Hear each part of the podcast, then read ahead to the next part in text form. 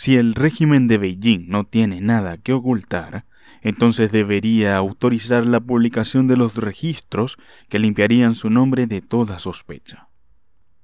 Continuamos con la segunda parte del libro Pandemonium de la pandemia al control total, escrito por varios artículos de muchos autores. Sus nombres están en la descripción. Antes de continuar te quería pedir un favor. Suscríbete Estoy subiendo contenido semanalmente y este libro estará publicado completamente pero en partes. Visita audiolibrosemprende.com para que veas más resúmenes y puedas descargar los libros más relevantes en el mundo del emprendimiento, desarrollo personal, entre otros temas de interés.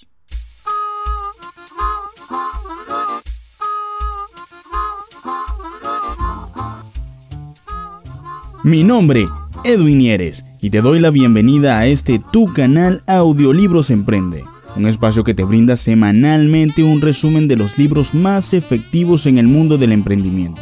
Si quieres emprender de manera exitosa o si quieres mantener tu negocio en el tiempo, deberás ante todo de aprender, prepararte y descubrir los nuevos hábitos que te acerquen a tu objetivo final y qué mejor hábito que escuchar un buen análisis de un excelente libro como este que te traigo a continuación.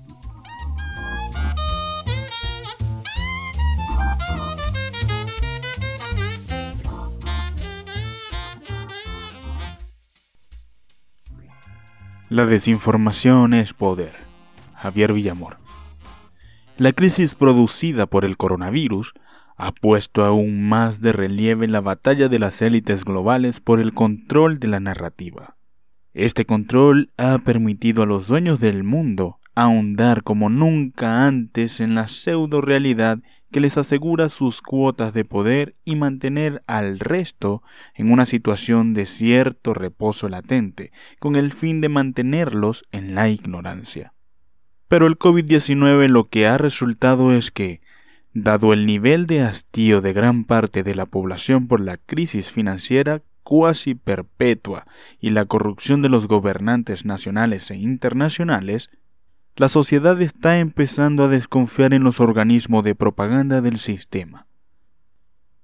La crisis de credibilidad de los medios de comunicación siempre ha sido una constante en la era postmoderna, pero se disparó en especial desde el surgimiento de conceptos como fake news, bulos en español o verdad. ¿A qué se debe este hecho? Hay múltiples factores que lo explican, pero lo más evidente es la burda utilización de los medios de comunicación de masas como generadores de cortinas de humo para beneficios de empresarios que instauran a través de ellos un espejo en el que desean que la sociedad se refleje y que deje de pensar que hay algo más allá de lo que se le está diciendo. Javier Villamor Cantera es doble licenciado en Periodismo y Comunicación Audiovisual por la Universidad CEU San Pablo de Madrid. Previamente cursó dos años de Ciencias Biológicas en la Universidad Complutense de la misma ciudad forjado en redacciones de papel, ha evolucionado al mundo digital pasando por la televisión. La manera en la que ha reaccionado el mundo, los medios de comunicación y las naciones más poderosas del planeta ante la crisis del coronavirus ha hecho despertar a una gran cantidad de ciudadanos del letargo. La información que nos llega es contradictoria, errónea, falseada, interesada, nada nuevo bajo el sol, eso es cierto. Pero en este caso ha ocurrido algo nunca antes visto. Ya se habla abiertamente de nuevo orden mundial. Sí, lo que por muchos años ha sonado como algo intangible, etéreo o inconcreto, algo propio de locos prácticamente, ha resultado ser finalmente verdad y por muy extraño que parezca, son los gobernantes y algunas multinacionales los que ya hablan abiertamente de este concepto, de esta nueva normalidad, como la han denominado ellos. Bonito euferismo. Pero no es más que eso, un euferismo. ¿Qué relación tiene todo esto con la pandemia? Es lo que vamos a ver. COVID-19. ¿Contagio natural o invento del ser humano? El origen del nuevo coronavirus es en sí un ejemplo de esta batalla por la narrativa a la que hacía referencia al comienzo del texto. Una vez China confirmó el estallido del brote a finales de diciembre del 2019, vimos cómo la Organización Mundial de la Salud, OMS, minimizaba la capacidad de daño del virus y recomendaba no tomar precaución alguna ni restringir el tráfico de personas, dejando las fronteras abiertas. Esto resultó ser un craso error que miles de personas por todo el mundo han pagado con su propia vida. Recientemente hemos sabido que Taiwán, por órdenes de su ministra Tsai Ing-wen, ya informó poco después del brote en China de la gravedad de la situación, pero la OMS, comandada por el marxista declarado Tedros Adhanom, hizo caso omiso de la advertencia.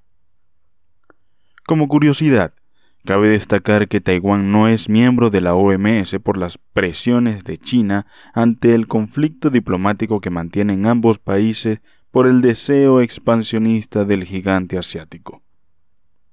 Tras el brote, estalló la batalla de la desinformación.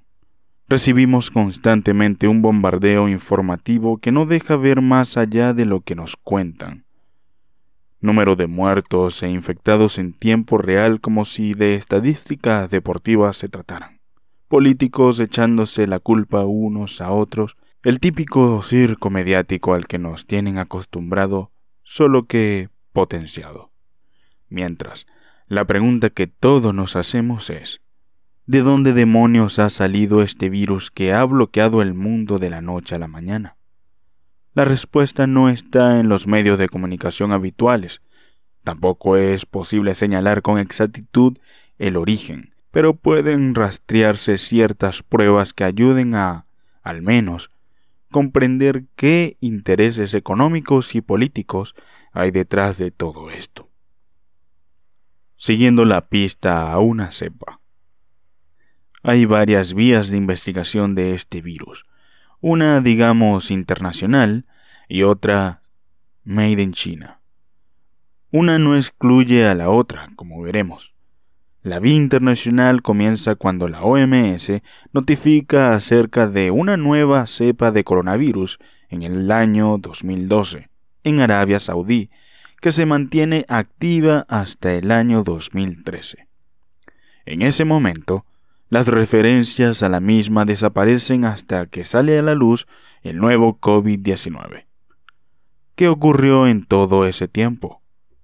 El 4 de mayo del 2013, el Laboratorio Nacional de Microbiología de Winnipeg, Canadá, recibió el novedoso coronavirus del Centro Médico Erasmus de Rotterdam, Países Bajos. El doctor Frank Plumer, experto internacional en la lucha contra el virus del ébola, lo confirmó en un artículo el 14 de mayo del 2013. En el laboratorio canadiense trabajaba una pareja de científicos chinos que robaron esta cepa y otras como la del ébola y se las llevaron a China. Se teme que esta pareja fueran realmente agentes encubiertos del Partido Comunista Chino. Algo que llama la atención es que tanto el doctor Plumer como el doctor Salama director ejecutivo del Departamento de Salud Global de la OMS, han muerto hace apenas dos meses en plena crisis del coronavirus. El primero de un infarto y el segundo de muerte repentina. Ya se habla abiertamente de nuevo orden mundial, sí, lo que por muchos años ha sonado como algo intangible, etéreo o inconcreto, algo propio de locos prácticamente, ha resultado ser finalmente verdad. Sigamos con el viaje temporal. En 2014 se construyó en Wuhan un laboratorio franco-chino para el estudio de virus infecciosos. Puede tener relación o no, pero Francia fue de los primeros países en descartar que el COVID-19 viniera de Wuhan en China porque lo aseguraron categóricamente sin mostrar prueba alguna. En 2015, la empresa británica PureBird patentó una vacuna contra el coronavirus. Esta empresa ha sido financiada por la Fundación Bill y Melinda Gates. En ese mismo año, Bill Gates impartió una conferencia en TED en la que avisó de los peligros de una posible pandemia que podría llegar a matar a unos 30 millones de personas en todo el mundo. En otra conferencia señaló que se podría reducir el crecimiento de población mediante el uso de vacunas, el sistema de salud y la salud reproductiva, eufemismo para no decir aborto. Sí, así lo dijo. Tanto Bill como Melinda Gates son unos apasionados del control de natalidad, como otros tantos miembros de la élite empresarial y política mundial. Entre ellos, Felipe de Edimburgo, el marido de la reina Isabel II de Inglaterra, quien dijo textualmente, si pudiera reencarnarme, me gustaría volver como un virus mortal con el fin de contribuir a resolver la superpoblación. Este señor aboga por reducir la población mundial a dos mil millones de personas, lo que supone eliminar a cinco mil millones.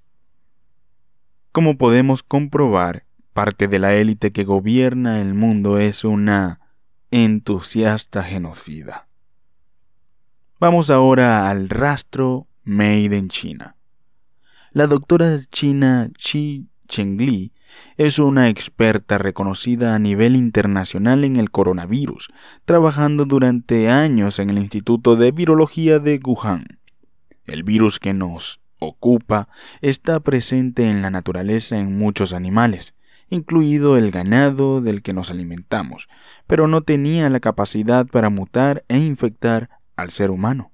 No, al menos, hasta que Shengli consiguió entre 2010 y 2013 modificar algunas de las proteínas del coronavirus salvaje para que pudiera afectar a organismos diferentes a los murciélagos, entre otros. Según demuestra en sus estudios científicos, las pruebas fueron positivas en chimpancés, organismos biológicamente semejantes a los seres humanos. En 2015, el científico Declan Butler llamó la atención en la revista Nature sobre lo extremadamente peligroso que es el hecho de haber modificado un virus semejante en laboratorio con un claro potencial para el uso militar en la guerra biológica. Es posible que la doctora Shengli pudiera haber terminado su trabajo con algunas de las cepas previamente tratadas en Canadá provenientes de Rotterdam. Es más, en esos años realizó varios viajes a países como Estados Unidos y Canadá. ¿Con quién se encontró en esos viajes? ¿Puede haber una relación entre ellos? Soros y China. Todo indica que el virus que estamos sufriendo ha sido creado en laboratorio, a pesar de que todavía seguimos siendo bombardeados con noticias que niegan todas las evidencias y que insisten en la transmisión natural de pangolines y murciélagos. La última en defender esta tesis ha sido la OMS, pero su extraña relación con China resta toda credibilidad a esta afirmación. Como sea, queda claro que detrás de este virus también existen unos intereses comerciales, como es habitual. Y, en este caso, quiero fijarme en la figura del multimillonario de origen húngaro George Soros. Según un informe de la Comisión de Cambio y Valores de Estados Unidos del primer tercio del 2011, el fondo de George Soros, Soros Fund Management, invirtió en la empresa Wuxi Pharmatex Cayman, enfocada en productos biotecnológicos y creada en Shanghái en el año 2000. En el año 2008, la empresa compró Aptech, un año después de esta inversión, Wuxi construyó un laboratorio en la ciudad de Wuhan, concretamente en el número 666 de Gauxing Road East Lake. la misma ciudad donde se encuentra el Instituto de Virología y en donde supuestamente estalló todo.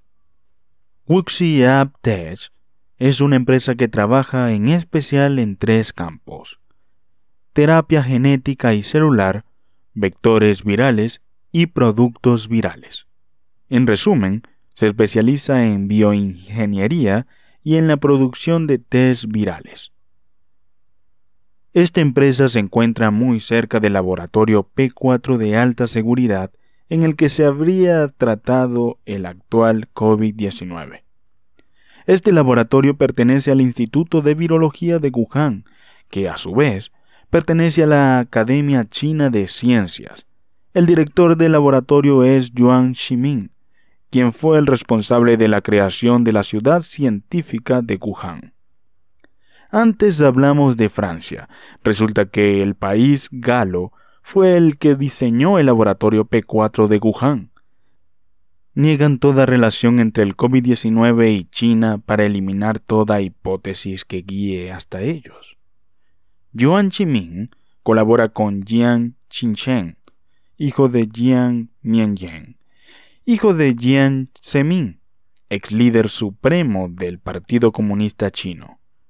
Xi Chen, nieto de Chemin, es el responsable de Guxi Tech, dueña de la farmacéutica Fosun asociada a la norteamericana Gillette en la producción de Remdesivir, uno de los fármacos que se están testeando en este momento contra el coronavirus. Soros invirtió en eso hace años. Sabía algo. Pero el multimillonario no solo tiene intereses en China. En mayo del 2019 compró acciones de Glyphols, multinacional española radicada en Cataluña por un valor de 38 millones de euros. Esta empresa está enfocada en productos hemoderivados, plasma sanguíneo, etc. Poco después, entra Capital Group con una inversión de 400 millones de euros. A su vez, la empresa Genómica, también con una de sus sedes en Wuhan, saca al mercado español el test para el COVID-19. Genómica pertenece a PharmaMar, que se alía con Grifols en la esfera internacional para luchar contra el coronavirus. Organismos supranacionales ya han firmado acuerdos con ambas empresas. Resultado, revalorización de estas empresas por encima del 35% para Grifols y por encima del 28% para PharmaMar negocio redondo en poco más de seis meses de inversión para Soros y otros inversores que le siguieron. ¿Casualidad? Saquen ustedes sus conclusiones. Las consecuencias políticas del coronavirus. La respuesta de la élite no se ha hecho esperar. Es como si esta pandemia les hubiera caído del cielo. Organismos internacionales como la OMS, la ONU, la Unión Europea y un largo etcétera ya hablan abiertamente de cesión de soberanía a estos entes para poder hacer frente a los retos que plantea para la salud pública este virus, según nos comentan. Políticos como el presidente español Pedro Sánchez son conocidos por ser títeres de los globalistas como George Soros y los fondos de inversión. Es más, Sánchez se ha reunido en numerosas ocasiones con el magnate, sin dejar constancia a pesar de los requerimientos por parte del Comité de Transparencia. Ha declarado las reuniones como secretas. ¿Acaso la transparencia no es un requisito clave para hablar de democracia? vemos que la están erosionando cada vez más y sin control alguno. Pero en la órbita de Soros no solo está Pedro Sánchez, también se encuentran la ministra de Exteriores González Laya, el exministro de Industria Miguel Sebastián, periodistas de eldiario.es, plataformas de libertad de información, organizaciones, fundaciones, el entramado es imposible de detallar aquí, pero penetra en todas las capas de las sociedades. Los políticos títeres de los globalistas totalitarios ya se han quitado la careta. En las últimas semanas, la portavoz del gobierno social comunista español ha hablado abiertamente del nuevo orden mundial. En la sesión de control del 22 de abril, una parte del discurso del presidente filtrado a los periodistas por parte de Moncloa decía lo siguiente. La pandemia tiene como objetivo acelerar cambios que ya venían de hace años. El cambio en el teletrabajo, en el consumo, hacia la digitalización y la automatización, hacia formas de gobernanza mundial.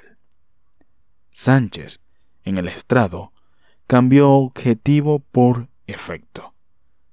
Pero los medios ya habían transmitido el mensaje original se les escapó el matiz que desmonta todo su relato. Sí, exactamente el discurso filtrado indicaba que la pandemia tiene como objetivo todo eso. Eso quiere decir que hay una intención clara detrás de ella con la intención, como han dicho, de modificar radicalmente a el mundo conocido mediante ingeniería social. Uno de los más entusiastas de esto es, nuevamente, Bill Gates, quien está financiando el proyecto ID 2020 para el control digital de toda la humanidad y una especie de tatuaje formado por polímeros y azúcares que serviría para identificar quiénes han sido vacunados y quiénes no. Esto se implementaría a la par que la vacuna universal de Bill Gates, subvencionada y promocionada por la élite política y financiera mundial. Mediante estos dispositivos el Estado tendría un control absoluto sobre la población y acceso total al registro de cada individuo, información laboral, sanitaria, económica, entre otras. La humanidad está al borde de un precipicio nunca antes visto ni imaginado donde el control será prácticamente absoluto. Nos encontramos ante una élite globalista que desea subyugar la economía y política mundial bajo su cetro de mando. Juntos podemos evitarlo si la humanidad despierta del letargo del materialismo individualista al que nos llevan sometiendo décadas. No es tarde si reaccionamos ya. La libertad bien lo merece. Esta ha sido la segunda parte del libro Pandemonium, de la pandemia al control total. Suscríbete, dale me gusta y comparte con tus amigos y familiares para que todos conozcan la verdad que sus autores nos muestran en estos escritos. No te olvides de visitar audiolibrosemprende.com y descargar los libros más relevantes en el mundo del desarrollo personal y emprendimiento. En los próximos días publicaré la tercera parte de este increíble libro. Suscríbete. Nos vemos allá.